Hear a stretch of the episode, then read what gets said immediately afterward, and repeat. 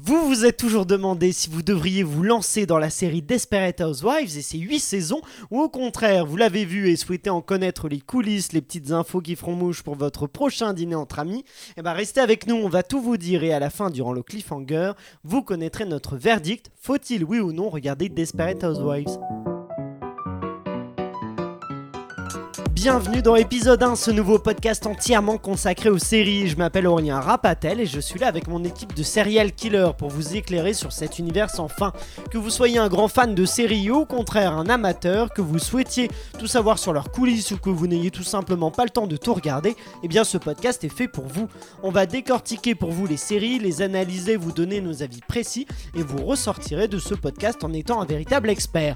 Restez d'ailleurs jusqu'à la fin car grâce à Paramount Vidéo et pour vous remercier de nous suivre, les serial killers vous feront remporter euh, à l'un de vous le coffret Blu-ray de la nouvelle série Star Trek Picard avec Patrick Stewart qui vient de sortir en DVD Blu-ray et en steelbook. Mais justement, voici nos serial killers qui m'accompagnent et que je vous présente tout de suite.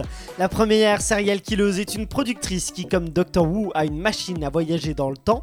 Elle s'en sert pour aller dans le futur et pour connaître les arguments de ses adversaires afin de mieux les contrer, c'est Elsa Morel. Et un peu le loto, j'avoue, parce que je suis pauvre. Et pour gagner au loto, d'accord, j'ai eu pris du temps. Très bien, Elsa. Référence Exact, retour vers le voilà, futur, exactement. l'almanach des sports, etc. Là, je Bien me suis joué. dit, personne n'a compris. Enfin bref. Notre second serial killer est un producteur artistique à la télévision.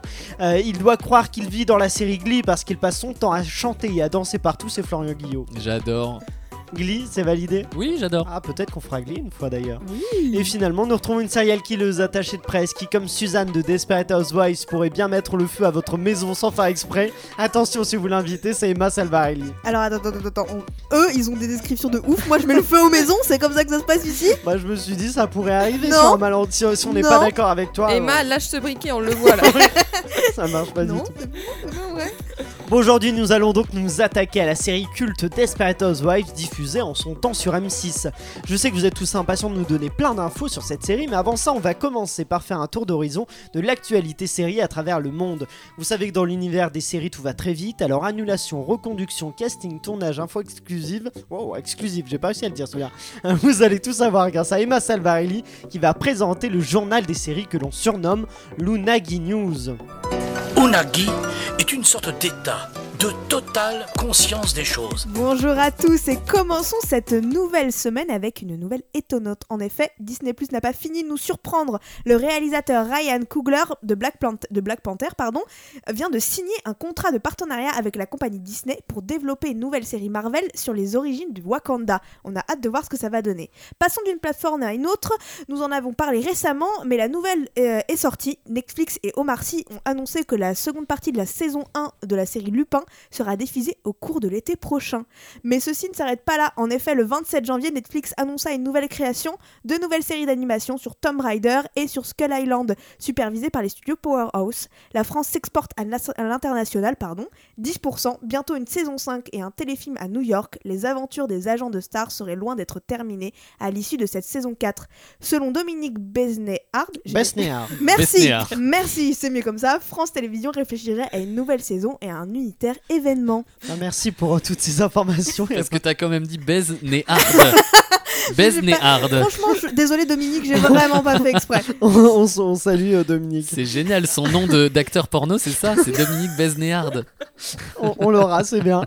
Euh, très bien. Est-ce que vous voulez réagir sur ces infos-là? Moi, j'ai juste une, une question pour euh, 10%. Je crois que c'est pas encore officiel. hein, et même cette histoire de téléfilm à New York, c'est Ça en c'est- parle- on en parle quand même pas mal là ce C'est un projet, c'est Ouais, ça, c'est une idée, mais euh, peut-être que on sait pas si ça se fera. Euh, Florian, est-ce que tu voulais réagir Ouais, sur Lupin, ça va aller dans le sens d'Emma, pour une fois. Oui. Je sais pas si vous avez vu sur les réseaux sociaux, notamment celui d'Omar Sy, apparemment sur la bannière de son compte Twitter, il y avait depuis le début la, la date de sortie de la partie Ouais. 2. Sérieux Et donc, il a dit, vous auriez dû mieux regarder. Enfin, vous l'avez Ah, vu, mais vous ne m'avez pas regardé. C'était caché en fait au niveau de la photo de profil et du coup on, Exactement. euh, on pouvait pas, Ok. fallait cliquer sur il la fallait bannière. cliquer pour dessus, euh, prendre le temps et voir ouais. que c'était marqué été euh, 2021. Ok. Ouais. Et donc, il a réutilisé cette fameuse phrase. Et pour le coup, j'ai trouvé ça plutôt sympa, euh, ingénieux, etc., euh, de dire vous l'avez vu, mais vous n'avez pas regardé. Ça me fait Exactement. plaisir que pour une fois tu me dises un truc positif, Florian. Mais c'est vrai, Si, quand, si vous n'avez pas la ref, allez écouter l'épisode sur Lupin. Il y a eu un, un fight euh, entre, entre les deux. Mais effectivement, la com est super et c'est ça aussi qui est intéressant avec la série. C'est qu'on peut se dire qu'on va peut-être avoir ça euh, plusieurs fois au cours de la série, des indices qui vont être disséminés à plein d'endroits et, et qu'il faudra savoir saisir. Emma, En termes de communication, Lupin il s'est surpassé. Par exemple, euh, donc on a tous vu ce qui s'est passé avec les, ce que j'avais dit la dernière fois, avec les box et les paniers. Mais en plus, Omar Sy est, est allé se cacher dans le métro pour euh, coller les affiches de Lupin. Et euh, du coup, il y a des gens qui s'arrêtaient et qui regardaient et ils le reconnaissaient pas.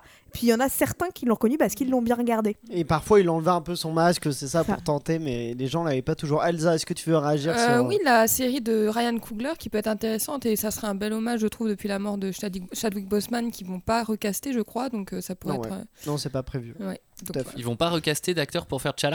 Je, non, je pense Non, que non. ça va être un. Parce que là, c'est sur les origines, mais pour Black Panther 2. C'est un autre personnage. Non, ce ouais. pas- Ah. Je crois qu'il y avait des rumeurs sur la sœur. Et, euh, Peut-être, Ah, oui. En même temps, elle est très bien. mais- Ouais. Mais, euh, mais maintenant, il est l'heure de rentrer dans le vif du sujet avec notre analyse et critique de Desperate Housewives. Il est donc l'heure de passer. Et on va commencer avec Florian Guillot qui va ouvrir le bal en nous cuisinant un joli plat sur les origines de Desperate Housewives. Et oui, les origines de cette série mythique, et je vais revenir sur trois points. Euh, pour expliquer ses origines et on va voir avec ces trois points à quel point comme toutes les grandes œuvres euh, c'est une succession de hasards heureux qui ont conduit à ce que euh, Desperate Housewives devienne une série complètement iconique. D'abord le premier point, comment est-ce qu'est venue l'idée de base? Eh bien c'est vraiment un hasard complet puisque Mark Cherry explique qu'en 2002 il regardait à la télévision la couverture de l'affaire Andrea Yates, c'était une femme qui avait noyé ses cinq enfants dans une baignoire, et horrifié, il a, dit à sa mère qui était assise à côté de lui qu'il ne comprenait pas qu'une femme puisse être désespérée au point de tuer ses propres enfants. Et là, malheureusement pour lui, sa mère lui a répondu qu'elle comprenait le désespoir de cette femme et qu'il lui était arrivé d'avoir des pensées comme celle-ci lorsque Mark Cherry et ses deux sœurs étaient encore enfants et la poussaient à bout. Et Mark Cherry expliquera, expliquera pardon, plus tard que euh, lui qui a toujours vu sa mère comme une épouse et une femme parfaite, je le cite, il s'est dit que si sa mère était capable d'avoir de telles pensées, eh ben, toutes les femmes de banlieue devaient en avoir et c'est à ce moment-là que lui est venue l'idée d'écrire une histoire à propos de ces quatre femmes au foyer. Et d'ailleurs, on retrouve dans certains épisodes euh, des, vrais moments de sa vie, puisque dans l'épisode, euh, il faut savoir que Mark Cherry est lui-même homosexuel, et que dans l'épisode où Andrew, le fils de Brie Van de Camp, va faire son coming out, la réplique que dit Brie, c'est la vraie réplique que euh, sa mère euh, a dit à Mark Cherry, c'est « Je t'aimerais même si tu étais un horrible assassin ». Ça, c'est le premier point. Le deuxième, c'est que, comme toutes les grandes œuvres, elle a eu beaucoup de mal à voir le jour. Euh, Mark Cherry avait 40 ans et sa carrière de scénariste était complètement en déclin. Le scénario de Desperate Housewives, à, la base, c'était plutôt fait pour être une comédie, pas complètement une sitcom, mais euh, au niveau de la durée, ça devait être euh, des épisodes de 25-30 minutes et seulement axés sur la comédie au sein d'un quartier. Ce scénario, ce pitch a été refusé en masse partout, par tous les studios. Et c'est vrai que ça nous rappelle un petit peu euh, la destinée qu'a eu Harry Potter, qui a, d'abord été envoyé à tous les éditeurs et qui a été refusé partout, avant qu'un un éditeur euh, plus malin que les autres sente euh, euh, quel était le bon coup. Et bien là, c'est la même chose. C'est un producteur un peu visionnaire qui a compris ce qu'il pouvait faire de Desperate Housewives en faisant quelques ajustements. Ce producteur s'appelle Steve McPherson. C'est à l'époque le chef de Touchstone Television. Ils ont un peu retravaillé le concept, ils ont rajouté des éléments très sombres, tout en conservant toute la comédie. C'est ça qui était vraiment le, tour de force de ce remaniement, de cette réadaptation. Et ils ont voulu montrer une réalité qui était vraiment exagérée, on va sûrement en reparler tout à l'heure, euh, mais dans laquelle tout le monde pouvait se reconnaître. Et on voit que c'est un franc succès, ce mélange des genres. Enfin, dernier point, par rapport aux origines sur le casting. Euh, là, vous allez voir qu'il y en a certaines, cer- oui, plutôt certaines qui ont eu du pif, ou plutôt pas. Euh, par exemple, Pamela Anderson, il faut savoir qu'elle a passé le casting d'Eddie Britt, le, le- le rôle de cette, euh, de cette cougar, ou en tout cas de cette euh, femme divorcée et croqueuse d'hommes. Euh, et Pamela Anderson n'a pas eu le rôle. Il faut savoir que euh, les, comédiennes ont beaucoup tourné autour des rôles, c'est-à-dire que la distribution s'est faite un coup, telle actrice devait incarner tel personnage et ça changeait, etc. Pour être un petit peu plus précis sur les quatre personnages principaux, Gabriel, Brie, Linette et Suzanne, il y a eu à chaque fois plusieurs, plusieurs cas figure. Pour le personnage de Linette Scavo, c'est vraiment Felicity Huffman qui était d'abord ciblée par Mark Cherry. Mais elle ne voulait pas faire de la télévision. Alors ils ont dû négocier très durement, et notamment financièrement, et il s'était euh, dit que s'il n'arrivait pas à avoir Felicity Huffman, le deuxième nom sur la liste, c'était Alex Kingston, euh, qu'on ne voit plus trop à la télévision, mais pour les fans d'urgence, vous savez forcément qui c'est, elle jouait le docteur Elisabeth Corday. Et finalement, c'est bien Felicity Huffman qui a eu le rôle. Pour Gabrielle Solis, la deuxième actrice qui était pressentie, la première c'était bien euh, Eva Longoria, la deuxième c'était Roselyne Sanchez. Alors son nom ne vous dit peut-être pas grand-chose, et pourtant vous la connaissez si vous avez vu Devious Maids, la série suivante de Mark Cherry. Elle incarne dans Devious Maids le rôle de Carmen Luna. Pour le rôle de Brie Van de Camp, c'est encore plus cocasse parce que à la base, le rôle aurait dû être joué par Dana Delany. Elle avait auditionné, elle avait obtenu le rôle et ensuite, elle s'est rétractée parce qu'elle a dit que elle avait déjà joué beaucoup de fois ce genre de rôle et donc c'est Marcia Cross qui a fini par obtenir le rôle. Une fois que la série a commencé et vu le succès planétaire que ça a été, Dana Delany a euh, vraiment été euh, dégoûtée et elle est revenue vers Mark Cherry pour obtenir un rôle et elle a joué le rôle à partir de la saison 5 de Catherine Meffer. Et c'est pour ça qu'on voit aussi que ces deux personnages sont assez semblables. C'est parce que euh, à la base, euh, le personnage de Catherine, l'interprète de Catherine, de Catherine, pardon, ça devait être euh, de Camp. Et enfin, et là je reviens sur ce que je disais au départ sur celles qui ont eu du pif, beaucoup d'actrices ont refusé le rôle de Suzanne, qui est un petit peu au sein de, ce- de cette collégialité d'actrices, un tout petit peu le rôle principal. Et donc le rôle de Suzanne Mayer a été proposé à Calista Flockhart, qui voulait continuer euh, la série Ali McBeal, et donc qui a refusé à cause de ça. Ça a été proposé à Courtney Cox, qui a préféré s'occuper de son enfant, qui a été proposé à Heather Locklear, qui n'avait plus rien à faire depuis euh, Melrose Place, et je ne sais pas pourquoi elle a refusé aussi, et qui a aussi été euh, proposé à Mary-Louise Parker, qui a préféré aller sur Weeds. Weeds, très bonne série, mais pas le succès planétaire quand même de Desperate Housewives, et par un heureux hasard, encore un, c'est Terry Hatcher qui a obtenu le rôle de Suzanne. Ah, Merci beaucoup pour toutes ces informations, Florian. Avant juste qu'on s'attarde un peu sur, sur ce que tu as dit, Emma, est-ce que tu peux nous résumer ce premier épisode de la saison 1, cet épisode pilote de, de Desperate Housewives? Avec plaisir. Alors du coup, dans ce premier épisode, euh, on, euh, on assiste au suicide euh, du personnage qui sera la voix off de toute la série. Marie- de- Marie-Alice, Ma- et Voilà ce que j'allais dire. Ah, Marie-Alice, désolé. tout à fait. T'inquiète, je te laisse me couper sans aucun problème. Donc de Marie-Alice qui se suicide sans donner d'explication. Et on va aussi assister du coup à cet enterrement qui suit. Et cet enterrement va nous permettre de rencontrer tous les personnages de la série et présenter chacune euh, de, ces, euh, de ces femmes, donc Suzanne, Linette, Brie et euh, Gabrielle, et chaque, voir leurs traits de caractère et comprendre un peu leur quotidien. Et l'épisode va se terminer sur une intrigue quand on va trouver la fameuse lettre qui dit Je sais ce que vous avez fait et je vais vous dénoncer qui aurait poussé le suicide de Marie-Alice. Elsa, toi, tu l'avais vu ce premier épisode euh, Euh, déjà ou c'est la oui, première bah, fois Desperate Housewives, c'était un peu une série qu'on suivait vraiment avec toute ma famille parce qu'à l'époque, c'était vraiment l'époque des, des séries événements à la télévision. On Mhm. faisait bien la promotion à la télévision. C'était vraiment, ils avaient vraiment lancé ça comme c'est la nouvelle série à suivre, absolument le renouveau, etc. Donc nous, c'était vraiment un événement. On regardait tout sur la télé, euh, sur le canapé, la télévision et les huit saisons. Donc, y compris la saison 1 avec Ouais, ce-. D'accord, c'est c'est marrant. Et, et quel souvenir t'en as gardé aujourd'hui et de ce premier épisode, de cette première saison même, tu tu t'en... Alors moi, je me souviens surtout de la pub qui était faite par M6. D'accord. C'était euh, Rex qui disait passe-moi le sel. Et euh, Ah oui. c'est surtout ça qui m'a marqué.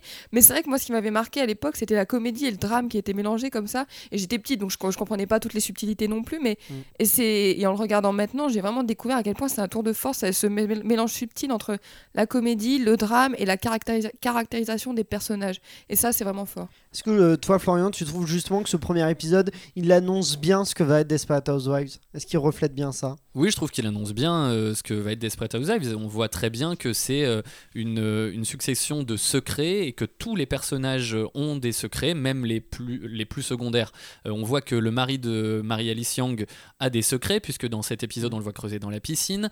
On voit aussi que Mike Delfino a, euh, a ses secrets aussi. Donc, dans des séries un peu plus classiques où habituellement on va se concentrer sur le parcours du héros, on nous bassine avec ça dans tous les cours d'écriture, etc., de scénario, le parcours du héros, le héros, le héros, le héros.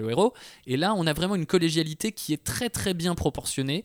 Et même quand on se dit que tout va tourner autour des quatre, des quatre actrices principales, euh, on voit que le personnage d'Eddie Britt est, est pas du tout. euh, euh, mis de côté et qu'il a vraiment une, euh, qu'il a une vraie écriture aussi. Et, et- et même on est étonné de voir que Paul Young ou que Eddie Bri- que pardon Mike Delfino euh, vont avoir aussi leur lot de secrets. Mm. donc je trouve que ça annonce vraiment très bien le- la série. Et d'ailleurs je retiens aussi le plan de fin.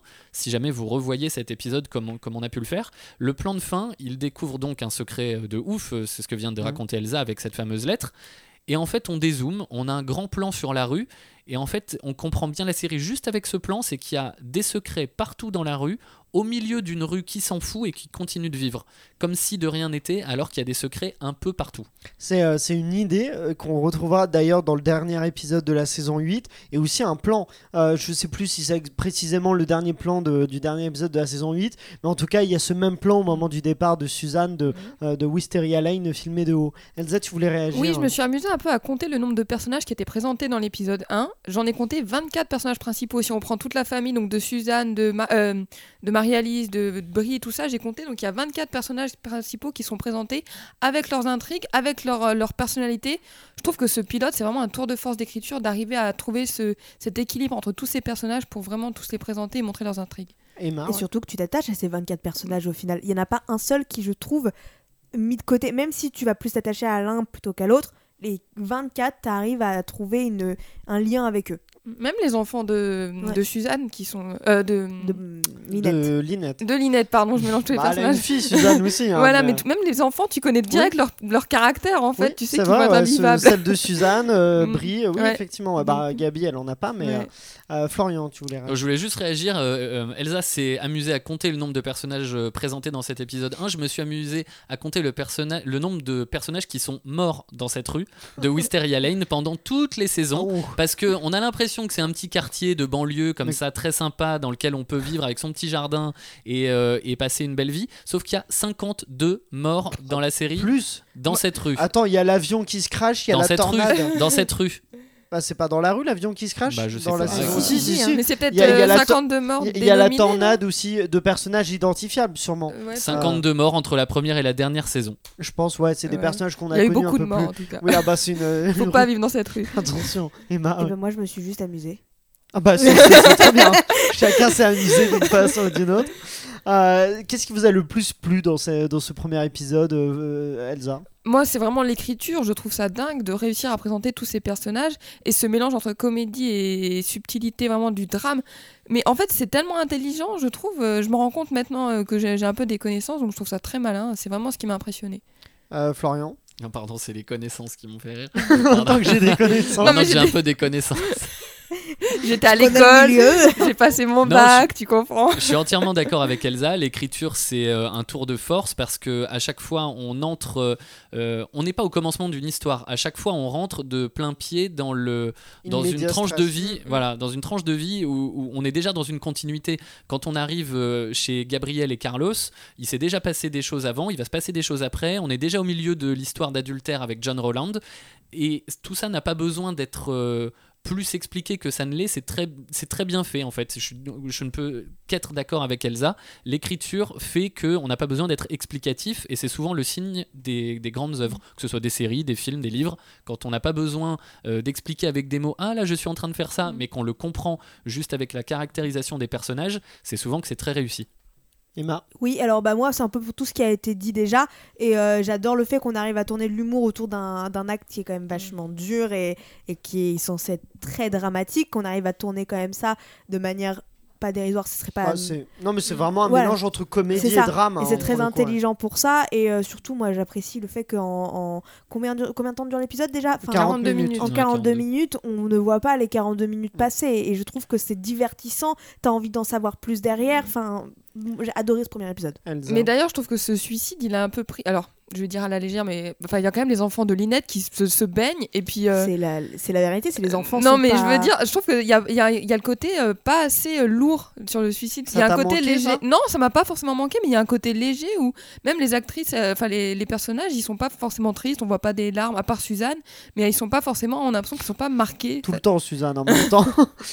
Euh, Florian. Parce que du coup, je, je refais référence à ce que je disais au début. c'est- Au départ, ça devait être qu'une comédie ju- sur euh, justement des, des faits extraordinaires dans, un- dans un quartier ordinaire. Et les éléments sombres ont été rajoutés par la suite, mais je pense qu'ils ont essayé de garder ce ton-là.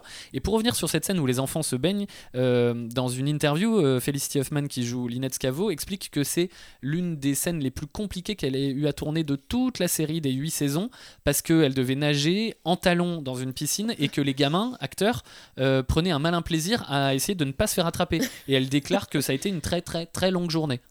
Mais oui, moi je, je regardais sur, euh, sur l'épisode, je vois que les enfants ils sont jamais au même endroit d'un plan à l'autre. Je dis qu'effectivement ils ont, ils ont pas dû l'aider, ouais. Mais, euh, mais c'est aussi ce qui fait le charme. Euh, le, le personnage qui, qui va être au centre de ces huit saisons-là et qu'on voit quasiment jamais, c'est Marie-Alice. Oui. Ouais. Euh, c'est c'est marrant, à la base c'était pas elle qui était, euh, qui était euh, choisie par Mm. Mark Cherry, c'était euh, Cheryl Lee. Et finalement c'est devenu euh, Brenda Strong qui l'incarne et qui est excellente, Brenda Strong. Elle a, Elle je doit être trouve, cette, euh, Elle et, paraît euh, 4 secondes. euh, ah, en tout, ah non, après elle arrive de temps en temps, on la voit, il y a des flashbacks au Ouais, cours mais de quand la même. saison. quand Mais même. ça- non mais sa voix off nous a Mais- apporté, mais je oui, trouve oui, aussi. c'est- Et puis on a- l'impression que c'est Dieu presque cette voix off. Oui. Je trouve que c'est un mais- côté divin. oui, avec euh, une sagesse et la morale à chaque à la fois. il y a la petite morale, laissez les voisins ont des secrets, des trucs comme Oui, ça. c'est ça. Et, euh, et elle aussi, je souligne que c'est une actrice aussi incroyable. hein, parce que bon, on le voit un peu dans ce premier épisode là, mais euh, on l'a vu aussi dans euh, 13 Reasons Why.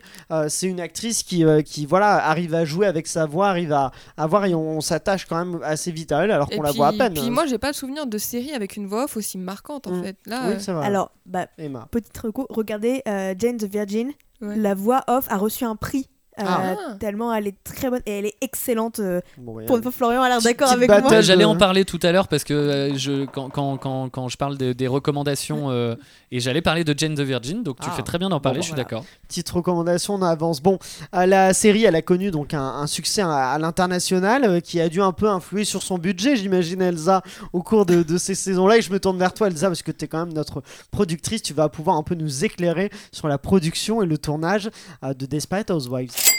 Alors avant le budget, la première chose dont j'aimerais vous parler, c'est le décor.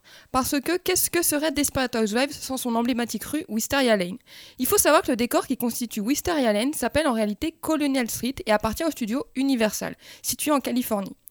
Toutes les maisons n'ont pas été construites spécialement pour la série, mais étaient déjà là. Tout simplement parce que cette rue a été créée dès 1946 et a ensuite servi de décor à de nombreux films tels que Psychose d'Alfred Hitchcock. Ou notamment Beethoven aussi, ce film avec un Saint-Bernard en 1992. Je sais pas si vous en souvenez, mais c'est de- Oui, ah, incroyable. On On l'a. adore. Donc, euh, mais je précise que pour l'arrivée de Desperate Housewives, toutes les maisons ont été réquisitionnées, ont été rénovées et, et repeintes. Vraiment, tout le quartier a été réquisitionné. Bon à savoir, il est possible de visiter Colonial Street. Il ne vous reste plus qu'à prendre vos billets pour LA. Donc, si vous avez envie d'aller voir le quartier de Desperate Housewives, c'est possible. Allez. Côté tournage, un épisode de Desperate Housewives nécessitait 8 jours de tournage. 5 dans la reconstitution de Wisteria Lane et 3 dans un décor extérieur à Colonial Street. Donc quand ils avaient des, locations extérieures, ils devaient aller là. Concernant la musique, et notamment cette musique de générique si emblématique, celle-ci a été composée par Danny Elfman, qui n'est autre que le composi- compositeur emblématique du générique des Simpsons, donc euh, sorti en 1989. Il a d'ailleurs reçu l'Emmy Award du meilleur thème musical pour Desperate Housewives en 2005. Donc si un jour on vous demande quel est le lien entre les Simpsons et Desperate Housewives, vous pourrez dire son, composi- son compositeur, Danny Elfman. En ce qui concerne les stars de la série, celle-ci touchait 325 000 dollars par épisode lors de la dernière saison, qui était la saison 8, ce qui leur a permis de rentrer dans le top 10 des actrices les mieux payées de télévision en 2011. Mais cela ne veut pas dire que le job était de tout repos. En effet, selon Kate Eder, l'une des costumières de la série, les actrices ne recevaient que leur script que la veille du tournage, ce qui ne leur donnait absolument pas le temps de travailler leur scène. De plus, les tournages pouvaient être éprouvants, comme c'est le cas pour Terry Hatcher, qui s'est notamment cassé deux côtes en tombant dans un gâteau lors d'un épisode, et, euh, elle a quand même dû continuer à tourner. Et pour termi- terminer avec quelques fun facts, en vrac, j'en ai quelques-uns qui peuvent être drôles. J'ai d'abord recherché ce que signifiait Wisteria Lane, j'ai fait euh, ma petite traduction. Eh bien, la traduction littérale peut être la voie des glycines. Alors, les glycines, c'est un genre de plante dont la particularité est d'être toxique et irritante. Donc, je trouve que ça correspond bien à la série dans le sens où, euh, où euh, on sent euh, tout de suite l'ambiance de la série, cette idée de rue où il y a tellement de drames, c'est euh, voilà. Parce que les femmes sont toxiques et irritantes, Elsa? Peut-être, on ne sait pas. Celle-ci, en tout cas. En tout cas, Celle-ci. je, je savais pas, c'est hyper bien trouvé. Ouais, mais c'est vrai que du coup, ça, ça résume bien la série. La grossesse de Marcia Cross a été intégrée dans la série lorsque Brie fait croire qu'elle est enceinte, alors qu'en fait, c'est- en réalité, c'est sa fille Danielle qui l'est. En parlant de saison 4, celle-ci ne comporte que 17 épisodes contre 23 habituellement.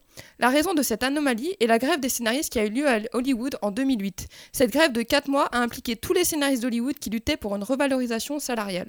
De nombreuses séries ont été impactées, donc ce fut le cas pour Desperate Housewives. C'était les gilets jaunes de l'époque en fait. En fait, c'est ça, c'était- des, scé- des scénarios gilets jaunes. Enfin, côté audience, donc l'audience moyenne de la première saison aux États-Unis était de 24 millions de spectateurs, tandis que la dernière saison a réuni en moyenne 9 millions de spectateurs. Donc il y a vraiment une grosse différence entre la saison 1 et la saison 8. Mais merci Elsa, on y voit beaucoup plus clair. À présent, Emma veut tout de suite réagir. Bah, tout de suite, parce que d'ailleurs, la saison 8, euh, je me suis renseigné un peu voir l'avis des, des téléspectateurs et ça a été un peu un flop la saison 8, surtout le dernier épisode. Tout le monde était assez catégorique sur ça, sur que la saison 8 était ratée par rapport à tout le reste. Oh, pourtant, Non, je moi, sais le pas, je trouve pas. Peut-être pas vous, mais en tout cas, Ouais. c'était assez présent. Parce que je crois que 9 millions de téléspectateurs, c'est quand même pas un Bah, c'est- flop. euh, Ben, c'est vrai que c'est quand même une saison qui a duré, euh, une série qui a duré 8 saisons. Non, mais Avec rapport des épisodes qui. Ouais. euh, 24 épisodes 24, environ. sauf la saison 4 du Oui, coup. euh, mais... mais, Je crois euh, qu'il y a plein de séries qui aimeraient être à 9 millions. euh, Bien aux sûr. Ah non, mais c'est pas ce que je dis. Je dis juste que quand j'ai regardé les avis, c'est que vraiment les gens n'aimaient pas la saison Ouais. 8. Et, c'est une chaîne du câble, donc euh, c'est vraiment quand même peut-être une prouesse, mais il y a quand même une différence euh, euh, d'audience. Euh, Florian. Ouais, moi je voudrais revenir sur un truc qu'a dit euh, Elsa par rapport au thème musical du, du générique qui a été primé. Et du coup, je voudrais juste parler deux petites secondes du générique qui est Mm. incroyable. Ce générique qui est une idée de Marc Cherry pour rendre hommage aux femmes en détournant des iconographies plus ou moins célèbres qui mettent en scène des femmes et leur évolution au cours du temps. On rappelle, il montre les différents types de femmes. Ça va de l'épouse soumise à la femme rebelle en passant par l'épouse surpuissante et ça brosse un portrait de la femme au foyer à travers les âges et en fait subtilement ils arrivent à montrer comment la femme était traitée à différentes époques et aussi comment on représentait comment on traitait les femmes dans différents courants artistiques ça c'est une idée de Marc Cherry à la base donc le showrunner le créateur et showrunner et je trouve que c'est resté complètement iconique c'est incroyable ce générique Emma. Surtout, c'est que chacun, chaque personnage peut s'approprier en fait l'œuvre en elle-même et donc euh, elle représente un caractère que cette femme essaye de se donner et qui au final euh, finit par être imparfait. Elsa. Et je précise que dans l'épisode 1, il n'y est pas entièrement parce qu'ils n'ont pas eu le temps. Enfin, tout simplement, c'est trop long sinon. Générique, euh, Voilà. oui, c'est vrai qu'on a, on a, Voilà. on a juste un bout. Et c'est un générique d'ailleurs qu'on retrouvera un peu revisité dans Why Woman Kill, euh, la dernière série de, de Marc Cherry. euh, qui aura une saison 2 euh, qu'on traitera euh, peut-être dans, dans, dans ce, ce podcast.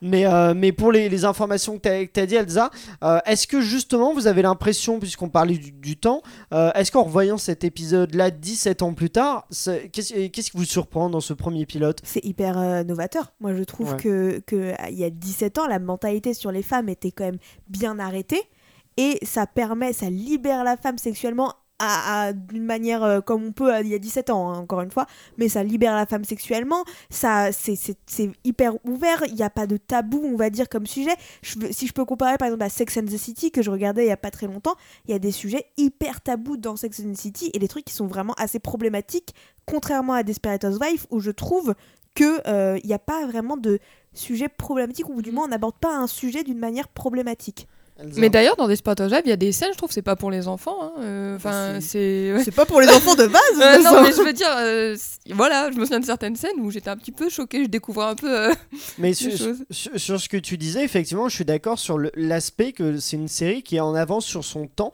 et aussi au niveau de la narration. Effectivement, on, on l'a dit tout à l'heure, le fait d'avoir ces points de vue multiples, mais je trouve que ce, ce pre- ce- ce premier épisode, euh, il n'hésite pas à montrer des flashbacks, par exemple de, de Gabi euh, qui, qui, qui, est en, qui fait son. euh, qui fait un défilé de mode, voilà, tout à fait. Qui, euh, euh, on, on voit le, le, le background un peu des, des personnages.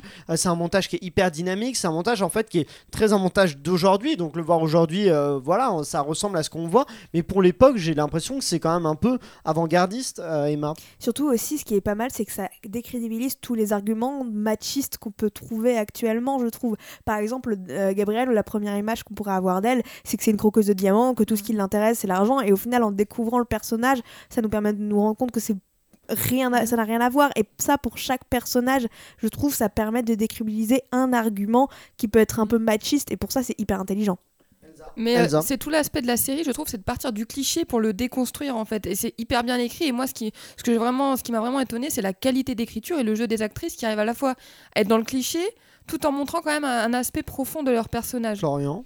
Oui, non, je suis d'accord avec tout ce que vous dites sur le, le- la forme et la modernité que- qu'ils peuvent avoir dans la forme sur les flashbacks, euh, notamment, où aujourd'hui ça nous paraît complètement naturel, mais il faut pas oublier qu'on est en 2004 quand on est à cet épisode 1 et que c'est complètement novateur et que c'est ça qui va donner le ton de toutes les, de toutes les séries qu'on connaît aujourd'hui. La saison 2004-2005, ça fait partie des plus grandes saisons, des plus grandes saisons télévisuelles aux États-Unis. Ah, il faut pas oublier qu'avant, fin des années 90, on est sur des shows un petit peu euh, pépères euh, qui ont des arcs narratifs surtout à l'intérieur d'un épisode, mais qui, qui ne sont pas des. Par exemple, X-Files, même si c'est une, euh, une, une, une œuvre euh, vraiment très intéressante et très aboutie, X-Files, ça ça n'a pas eu le côté. Comment dire, avant-gardiste et novateur et, et qui allait amener une, une- une nouvelle ère de la télévision, comme l'a fait Desperate Housewives. À partir de la saison 2004-2005, vous avez Desperate, vous avez Lost, vous avez Grey's Anatomy et vous avez Doctor House. C'est, c'est, on- ça n'a l'air de rien, mais c'est, ce sont tous des, toutes des séries qui vont complètement redéfinir le mode de narration. I Donc ça, c'était- aussi. I Met Your Mother. je crois que c'est 2005. 2000 Oui, mais tu, tu citais pas cette période-là Je dis Non. 2004-2005, je crois que c'est Ah la oui, saison voilà. juste après Ah, d'accord, ça- euh, ça I juste. Met. Mais pareil, en, en termes de narration, pour le coup, c'est une narration aussi qui est, qui est assez éclatée. casse les euh, codes. ouais, ça. ouais, et du à point de vue du fond, on parle dans Desperate Housewives de féminisme, on parle au niveau des femmes de- du fait qu'elles peuvent avoir une carrière ou qu'elles peuvent être mères au foyer, on parle de conservatisme parce que euh, Marc Cherry, je disais, est homosexuel et aussi républicain. Euh, on parle de conservatisme par exemple par le biais du personnage de Brie Van de Camp en s'en moquant, mais pas non plus en, décrédibilisant entièrement le fait d'être euh, une mère au foyer euh, et, d'être conservateur. On, on montre qu'il y a des qu'il y a des excès, mais qu'il y a aussi des gens qui sont comme ça et que c'est une façon de vivre. On parle d'homosexualité, ce qui à ce moment-là euh, à la télévision américaine euh, n'est pas euh, hyper représenté. Queer as Folk, c'est à peu près à la même période et, et c'est vraiment un renouveau. Donc euh, oui, de ce point de vue-là, Desperate Housewives est complètement avant-gardiste et moderne. On parle, Euh, de on parle de choix en fait, tout simplement. C'est le choix d'être qui on veut et d'une manière que l'on veut sans euh, respecter des codes et que d'une manière ou d'une autre, même si on pense que notre comportement peut être dicté par X ou Y euh, génération, X ou Y manière, culture, etc. Au final, c'est juste un choix de qui on est en tant que femme et de qu'est-ce qu'on décide de faire. Et ça, c'est hyper important parce que à chaque fois, on met beaucoup ça en avant dans la série. C'est un choix. Je suis comme ça parce que je l'ai choisi, enfin, ou parce que je suis comme ça, tout simplement parce que euh, voilà. Et, et c'est hyper important de se rendre compte qu'on a le choix d'être qui on veut et, et personne n'a à dicter quoi que ce soit. Ouais, Elsa, vas-y. Non, je voulais veux- juste revenir au montage dont tu parlais. Je trouve qu'il y a des idées hyper visuelles. Par exemple, quand Marie-Alice se suicide et qu'il y a le plan juste après sur la confiture de la voisine. C'est des idées malines, ça. Je trouve que c'est hyper. Et il y a plusieurs fois ça dans le dans l'épisode. Donc même en termes de montage, c'est hyper bien pensé pour donner ce côté euh, à la fois comique et tragique. C'est de la mise en scène en fait au- au-delà du montage et est-ce que vous trouvez justement cette mise en scène là réussie? Est-ce que c'est pas un peu rose bonbon aussi euh, du coup comme, euh, comme la série tout est un peu parfait, tout est un peu clean non Emma? Bah, c'est tout l'inverse. C'est Ah. justement, on montre que ce n'est pas tout n'est pas parfait Mm. et que des fois ça va dans tous les sens et qu'on peut pas contrôler et que c'est pas grave. en, Enfin, en apparence en tout cas Oui, justement voilà. c'est ça, ça montre qu'en Ouais. apparence c'est rose bonbon et qu'en fait ça. quand on va derrière ça, ça l'est beaucoup moins. Voilà. Bon, euh, Elsa, Euh, une dernière chose par rapport à ça, c'est que moi j'aimerais revenir sur le titre, donc euh, les femmes au foyer désespérées. Et ce que j'aime bien, c'est qu'elles montrent tout le contraire en fait dans la série. C'est qu'elles s'élèvent, elles s'émancipent, elles, elles existent au-delà de leur statut de femme en fait. Flor- Florian ouais. Oui, et d'ailleurs, euh, quand c'était encore le projet de comédie en 25-30 minutes, c'était pas ce titre-là. Ils voulaient euh, que ça s'appelle Les Secrets de Wisteria Lane. Voilà, donc ça faisait un peu Hélène et les garçons. Euh, je pense que c'est mieux Desperate Housewives, mais voilà le, le titre de base. À présent, Emma, je me tourne vers toi afin que tu nous parles du rapport entre Desperate Housewives et justement la représentation des femmes à la télévision. Il est donc l'heure du focus d'Emma. Et oui, la représentation des femmes est un sujet très contemporain. L'arrivée de transformations sociétales et d'un féminisme de plus en plus présent modifie l'image stéréotypée que l'on peut avoir des femmes dans les séries. En effet, la femme a toujours été le miroir de la société. La série qui met le plus au centre les femmes, ça reste quand même Desperate Housewives qui a complètement marqué son époque et qui a chamboulé tous les stéréotypes qu'on pouvait avoir. Jeunesse de cette révolution, elle est l'inspiration de beaucoup de séries actuelles. Pour vous dire, au mois de mai 2005, Laura Bush, First Lady américaine, faisait elle aussi part de son intérêt pour la série, avant même ne jamais rater un seul épisode. Desperate Housewives a donc marqué un tournant dans la vision de la femme. En tant que scénariste et producteur, Mark Cherry s'est toujours intéressé aux personnages féminins et à la vie quotidienne des ménages. Dans les années 90, il écrit et produit Les Craquantes, une sitcom qui narrait les aventures de quatre seigneurs espiègles. Je pense que d'ailleurs, vous avez connu ça, Les Craquantes ou pas? Pas du Pas tout. du Non. tout, non. Je vous conseille, c'est super drôle, franchement, c'est plein de bonnes blagues. Enfin, on retrouve un peu cet humour dans euh, Desperate Housewives très espiègle et c'était vraiment génial. Et puis en 2004, euh, ABC lance sans trop y croire Desperate Housewives. C'est un soap euh, moderne qui va être un véritable succès. Depuis Desperate Housewives, l'image de la femme n'a cessé d'évoluer pour devenir de moins en moins stéréotypée et de plus en plus diversifiée. Et si elle a beaucoup changé, on trouve beaucoup de références dans Desperate Housewives à ces stéréotypes et aux séries qu'on a pu connaître avant. Par exemple, dans les années 50, I Love Lucy raconte la, la vie d'une femme au foyer rêvant d'une carrière artistique contre la vie de son époux et dont toutes les tentatives d'émancipation provoquent gags et catastrophes. En effet, dans les années 50, 60, 70, l'homme était vraiment au centre des séries, tout se jouait autour de l'homme, la- l'action de la femme en fait ne vivait que pour ça, comme par exemple dans Ma sorcière bien aimée, où Samantha met souvent ses pouvoirs à profit pour faciliter la carrière de Jean-Pierre, son mari. Cette image-là, moi je trouve qu'elle se rapproche beaucoup au personnage de Lynette, laissant sa carrière de côté pour faciliter la vie de Tom et celle de ses enfants, ou même Gabi qui a abandonné sa carrière pour son mari. On voit bien que ces femmes sont prêtes à tout pour avoir une vie de foyer parfaite, euh, quitte à oublier qui elles sont réellement et oublier leur carrière. Dans les années 70-80, on voit un véritable bousculement avec la, très populaire série Petite Maison dans la Prairie, qui entretient ce schéma de famille parfaite avec la gentille épouse modèle Caroline Ingalls, qui reste à la maison pour le bien de son mari, pour ses enfants, un peu comme le personnage de Brie de Camp, très basé sur des coutumes, sur des manières et sur comment un foyer doit s'entretenir. Dans les années 90-2000, on part plus sur des working girls. Donc, wow Working Girls. Merci Working Girls, qui sont les vedettes de la télé, avec par exemple Ali McBeal ou encore Sex and the City. Ce sont des femmes indépendantes, des personnages féminins qui sont de plus en plus réalistes et représentatifs de la femme moderne. Mais le plus gros tournant restera quand même à jamais Desperate Housewives, où on nous montre les femmes imparfaites mais réelles. Les Housewives brisent le mythe de l'épouse-mère modèle. Et vous me demanderez du coup aujourd'hui où on en est dans cette évolution euh, de, euh, de la femme? Non, non, non, on ne demande pas. Y je, je suis déçue, On Florian. Des- Si, dis-nous. Desperate Housewives a lancé un véritable changement entraînant de nouvelles représentations de la femme. Les scénaristes ne cherchent pas à enjoliver ni à glamouriser leur vie, mais plutôt à les montrer comme elles sont dans la réalité. Ce sont des personnes, des vraies personnes, avec des qualités, des défauts, comme dans la joie, la tristesse, le pire et le meilleur. Un peu comme un mariage au final, le pire et le meilleur. Comme exemple principal, je vous sortirai Smilf, Better Things, ou plus récemment, on a eu Big Little Lies aussi, et euh, la nouvelle série de, euh, du, réalisateur qui est Why Woman Kills. Et pour vous dire à quel point l'impact euh, qu'il y a eu de cette série, euh, j'ai vu il y a pas très longtemps un documentaire sur les voix françaises de Desperate Housewives, donc celles qui interprétaient en français chaque personnage, et elles expliquaient que vraiment c'était hyper important pour elles parce que ça, elles n'auront jamais eu un personnage qui les représentait autant. Elles ont beaucoup été choisies à la personnalité en plus de la voix. Et quand elle racontait l'expérience, elle disait qu'elle pleurait en même temps que les actrices, qu'elle vivait la même chose et qu'elle se sentait vraiment impactée par tout ce qui se passait parce que c'est des choses qui auraient pu leur arriver à elle aussi.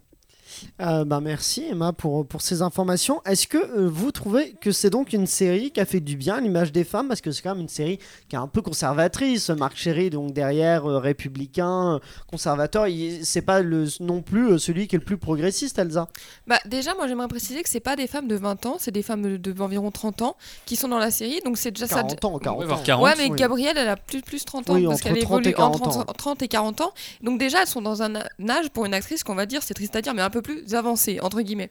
Après, moi je trouve que ça, même si ça peut paraître conservateur au début, mais c'est seulement dans les clichés parce que on voit qu'elles sont libérées sexuellement. Après, ça va parler de. Il y aura deux couples homosexuels qui vont être présents à l'écran. Donc on est vraiment dans quelque chose d'é- d'évolué, mine de rien. On n'est pas dans quelque chose de très conservateur, je trouve. Oui, mais pa- par exemple, je pense à, à Gabi qui, euh, veut pas avoir d'enfant, puis finalement quand a et qui va être contente. Il y, a- quand même ce- ce- cette idée-là qu'une femme doit avoir un enfant, un peu ou pas? Je trouve quand même que le personnage de Gabi, euh, ça reste tout ce que je disais tout à l'heure, un peu sur un choix. C'est qu'elle pensait ne pas vouloir d'enfant parce que sa carrière était avant tout, mais elle se rend compte par son propre choix et c'est la vie qu'elle va avoir que bah, elle en a envie au final quand elle perd son premier bébé c'est elle se rend compte que c'est compliqué pour elle c'est et que c'est finalement quelque chose dont elle a envie Florian, toi, tu trouves donc que c'est une série. euh, Je pense que c'est, je sais pas si cette série a fait du bien à l'image de la femme, euh, mais en tout cas ça a ouvert euh, des portes pour euh, pour d'autres œuvres. Pourquoi est-ce que je sais pas si ça a fait du bien à l'image de la femme? C'est juste que euh, c'est, une vie qui fait rêver dans le sens où euh, je vois pas comment les gens peuvent réellement s'identifier euh, à, à elle. Euh, quand est-ce qu'elles vont travailler? C'est, tu Ouais. vois, c'est. À quel moment est-ce qu'elles ont un boulot Qu'est-ce qu'il y a?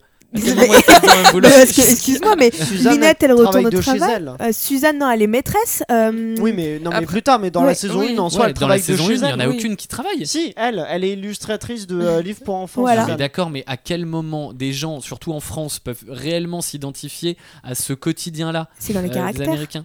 Non. le caractère mais dans les petites choses de la vie de tous les jours le fait Non, de courir après ses enfants Euh, les- Oui, les- très bien, mais à quel moment ils vont au boulot? Mais c'est la même chose dans Friends ou dans How I Met Your Mother. À quel moment est-ce qu'ils vont autant au café ou au, ou au pub pour boire des coups et tout? Il y a des gens qui qui doivent aller bosser, qui ont des horaires de bureau, qui doivent faire le ménage, qui tu vois ce que je veux dire? Ça évidemment c'est c'est pas c'est une vie qui est un peu romancée.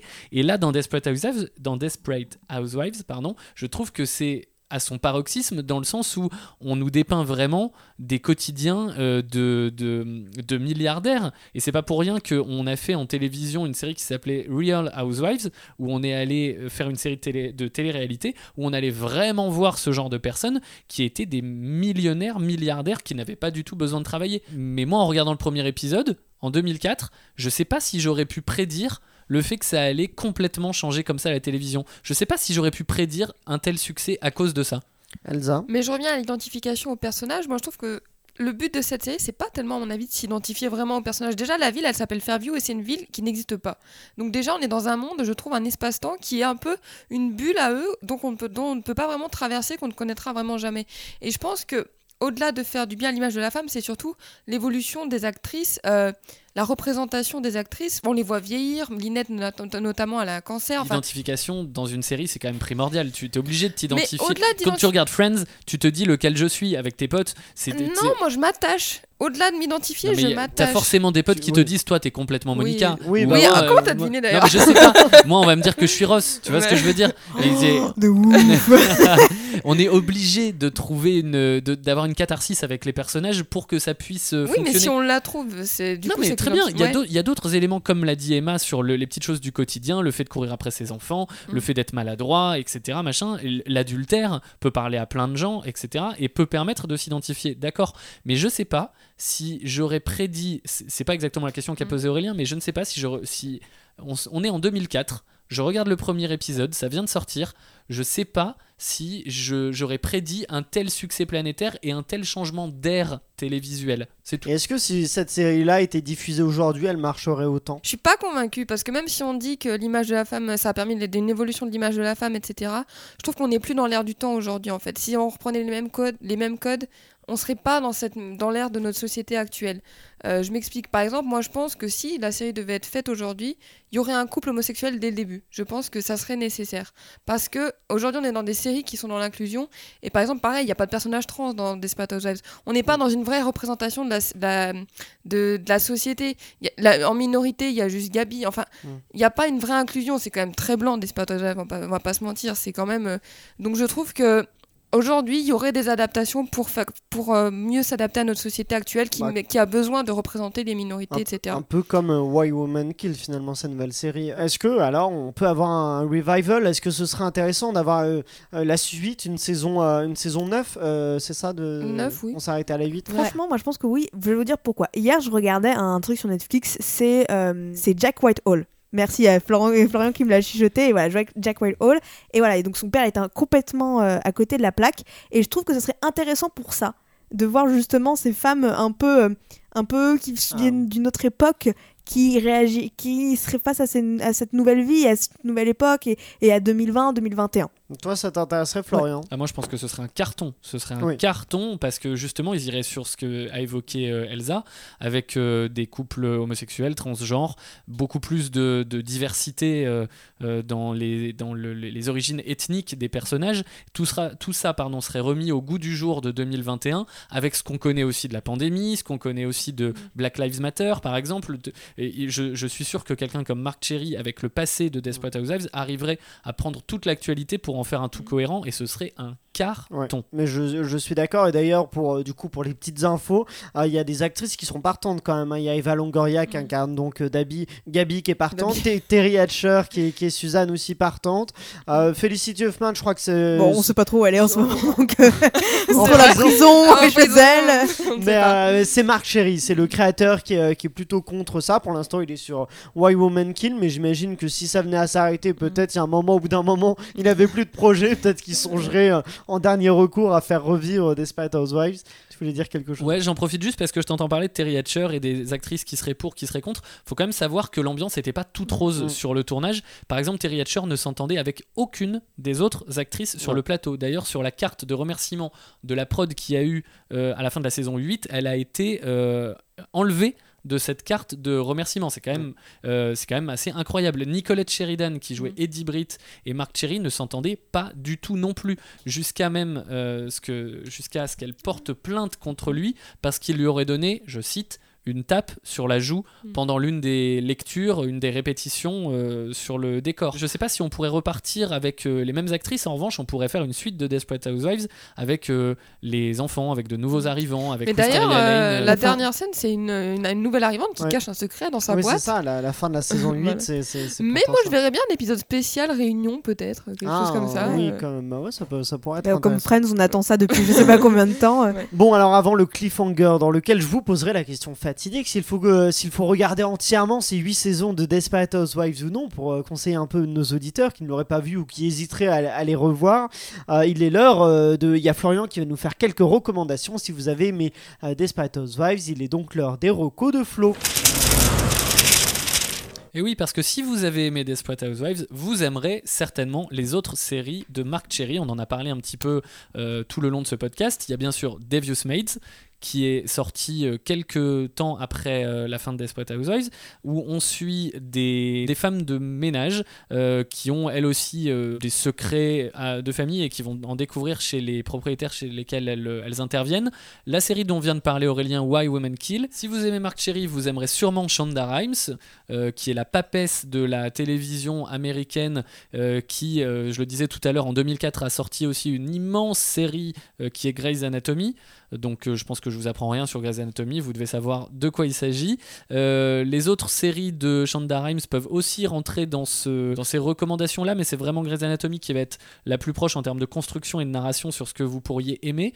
Et ensuite, il y a évidemment Sex and the City qui a cité Emma tout à l'heure. Côté Girl Power, The Good Wife et The Good Fight, la série spin-off avec Christine Baranski, le personnage de Diane Lockhart, euh, qui, sont très intéressantes et extrêmement bien construites en termes de série judiciaire. Raising Hope, que moi j'adore, qui est vraiment sur une famille très très très modeste, voire pauvre aux, États-Unis et voir la façon dont ils vivent. Jane the Virgin sur euh, une, une jeune fille qui promet à sa grand-mère qu'elle restera euh, vierge jusqu'au mariage et qui se fait inséminer artificiellement par erreur. Et ensuite, on a deux séries qui, pour moi, sont plus actuelles et collent beaucoup plus au- à Desperate Housewives, mais qui sont moins connues. On a d'abord Good Girls, que vous pouvez retrouver sur Netflix, qui est vraiment sur ce, ce postulat-là de- de des femmes au foyer qui essayent de s'en sortir par des moyens peut-être un peu euh, détournés. et Je, je- j'en dis pas trop, je vous laisse découvrir cette excellente série. Et Close, je sais pas si vous connaissez Close. Non. Non. Très très bonne série avec Carrie Preston qui joue euh, Elizabeth Tascioni dans The Good Wife. Euh, c'est là aussi des, des, des- femmes qui vont passer par une onglerie pour euh, détourner de l'argent et blanchir de l'argent. Excellente série, Close. Bon bah, belle recommandation, mes chers euh, serial killers. Il est de mon devoir de vous dire qu'il est maintenant temps de faire le choix fatidique. Il est donc l'heure du cliffhanger. Est-ce qu'il faut, oui ou non, regarder Desperate Housewives ou le revoir, revoir ces huit saisons-là Et euh, Elsa, on va commencer avec toi. Alors je pense que mon avis a un peu été dit tout le long de, cet épisode. Oui, bien sûr, pour moi, il faut voir ou revoir Desperate Housewives, ne serait-ce que pour comprendre comment, à quel point les séries de 24 épisodes, 42 minutes, ont marqué la télévision à une époque où aujourd'hui, c'est, on regarde presque plus ce genre de séries euh, qui ne sont pas sur le câble. Emma, Euh, moi, euh, je, je valide à 100% et je suis trop fan de Desperate Housewives. Si vous aimez le suspense, les drames, la comédie et les gossips, euh, Desperate Housewives, c'est vraiment fait pour ça. C'est une de mes séries fétiches, une série qui m'a accompagnée pendant mon adolescence et ma vie adulte. Et je pense que je l'ai vue au moins 10 fois. J'ai vu les 8 saisons 10 fois et je pourrais la revoir encore demain. Florian Je suis évidemment d'accord avec euh, Elsa et Emma. Euh, Desperate Housewives, c'est une œuvre majeure qui a changé radicalement la façon de concevoir, de fabriquer, de raconter les séries presque euh, à elle seule. alors- qu'avant, on était sur le petit feuilleton. On a avec Desperate Housewives la mise en place des, des fameux épisodes catastrophes. T'en parlais au début du podcast. La tornade, euh, l'attentat dans le, magasin. C'est Desperate Housewives qui a mis ça en place. Donc évidemment, il faut, il faut regarder cette série. Qu'on aime ou qu'on n'aime pas, c'est de la culture générale. Il faut le voir. Bah, moi aussi, je vous conseille Desperate parce que c'est effectivement c'est une série euh, pleine de. euh, vous allez rire, vous allez pleurer, vous allez. euh, on vit quasiment toutes les émotions et c'est très réussi avec un, un casting euh, de talent, avec des histoires qui nous surprennent à chaque fois. Donc regardez ou revoyez en tout cas Desperate Housewives. Oui, Florian. Oui, juste, et vous allez découvrir, c'est ma petite touche de prof, euh, comme à chaque fois, la technique de l'anaplodiplose. Est-ce que vous connaissez ça? Pas Non. du tout. L'anaplodiplose, je vous fais très rapidement, c'est la technique de boucler la boucle. Et c'est euh, une technique littéraire ou euh, cinématographique que vous pouvez voir par exemple dans Le Seigneur des Anneaux. Euh, Frodon part de chez lui, à la fin il revient chez lui. La plume dans Forrest Gump, euh, on la retrouve au début et à la fin.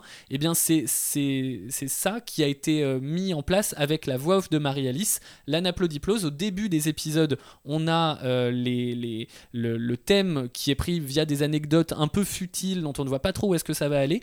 Tout l'épisode se passe et on termine avec une morale qui rappelle tout ce qui s'est passé et qui revient sans s'en rendre compte sur les, les exemples du début et on les a oubliés et en fait on voit très bien à quel point ça fait écho à ça. Euh, donc, euh, donc voilà, vous allez découvrir cette technique là et vous pourrez sortir le mot anaplodiplose demain à la machine à café. Ah, c'est pas mal. Ça, Ça, c'est beau. c'est une bonne chose. Déjà, faut que j'arrive à le dire ce mot. Anaplodiplose. oui Oui.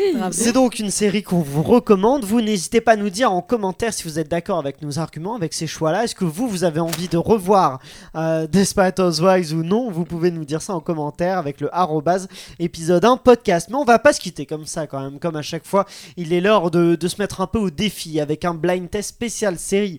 Et vous aussi, chez vous, vous pouvez jouer entre amis ou tout seul d'ailleurs pour tenter de reconnaître les séries en question. Il y a un enjeu en plus pour ce blind test là, car grâce à Paramount Vidéo, le serial killer qui le fera gagner fera remporter à l'auditeur qu'il représente le coffret Blu-ray de la nouvelle série Star Trek Picard. Avec euh, Picard, donc c'est le nom du personnage, avec Patrick Stewart qui vient de sortir en DVD, Blu-ray, Steelbook. Donc euh, profitez-en.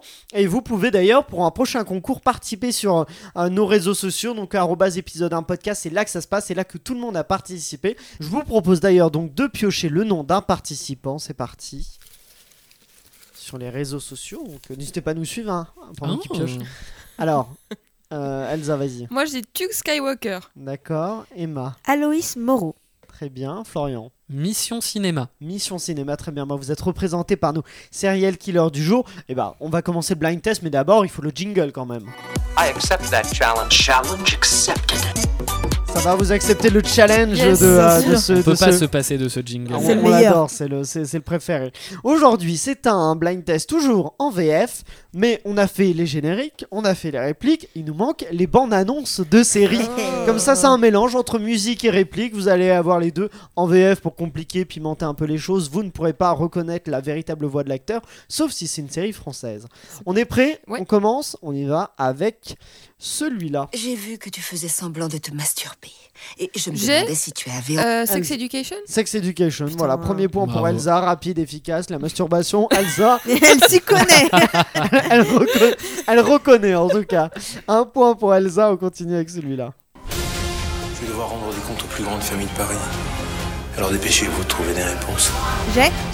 Le bazar de la charité. Bazar de la charité, ouais, précisément. Bravo. Un point euh, pour toi, Emma. Euh, oui, il y avait ces petits indices autour de Paris, cette, euh, cette époque-là, série historique, disponible sur Netflix. Un point pour Elsa, un point pour Emma. On continue avec celui-là.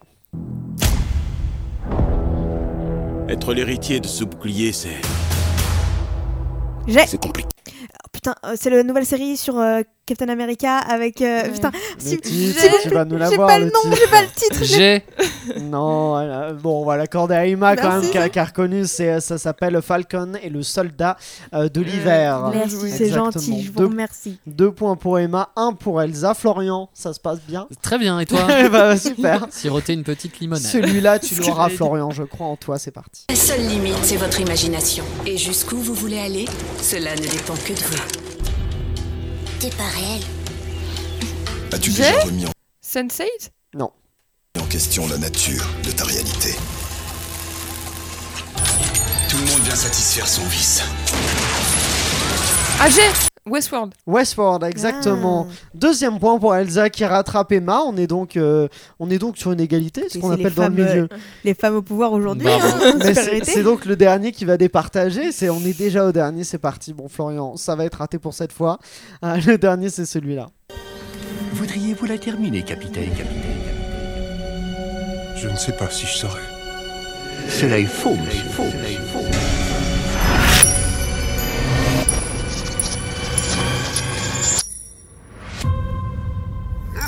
Oh, tout va bien, numéro un. J'ai Vas-y. Euh, pardon, excusez-moi, j'ai Très euh, fort, hein. j'ai crié, désolé. Euh, c'est euh, Umbrella Academy. Non, c'est Ah. pas ça. Je suis venu ici pour être à l'abri du danger. Mais on n'est jamais à l'abri du passé.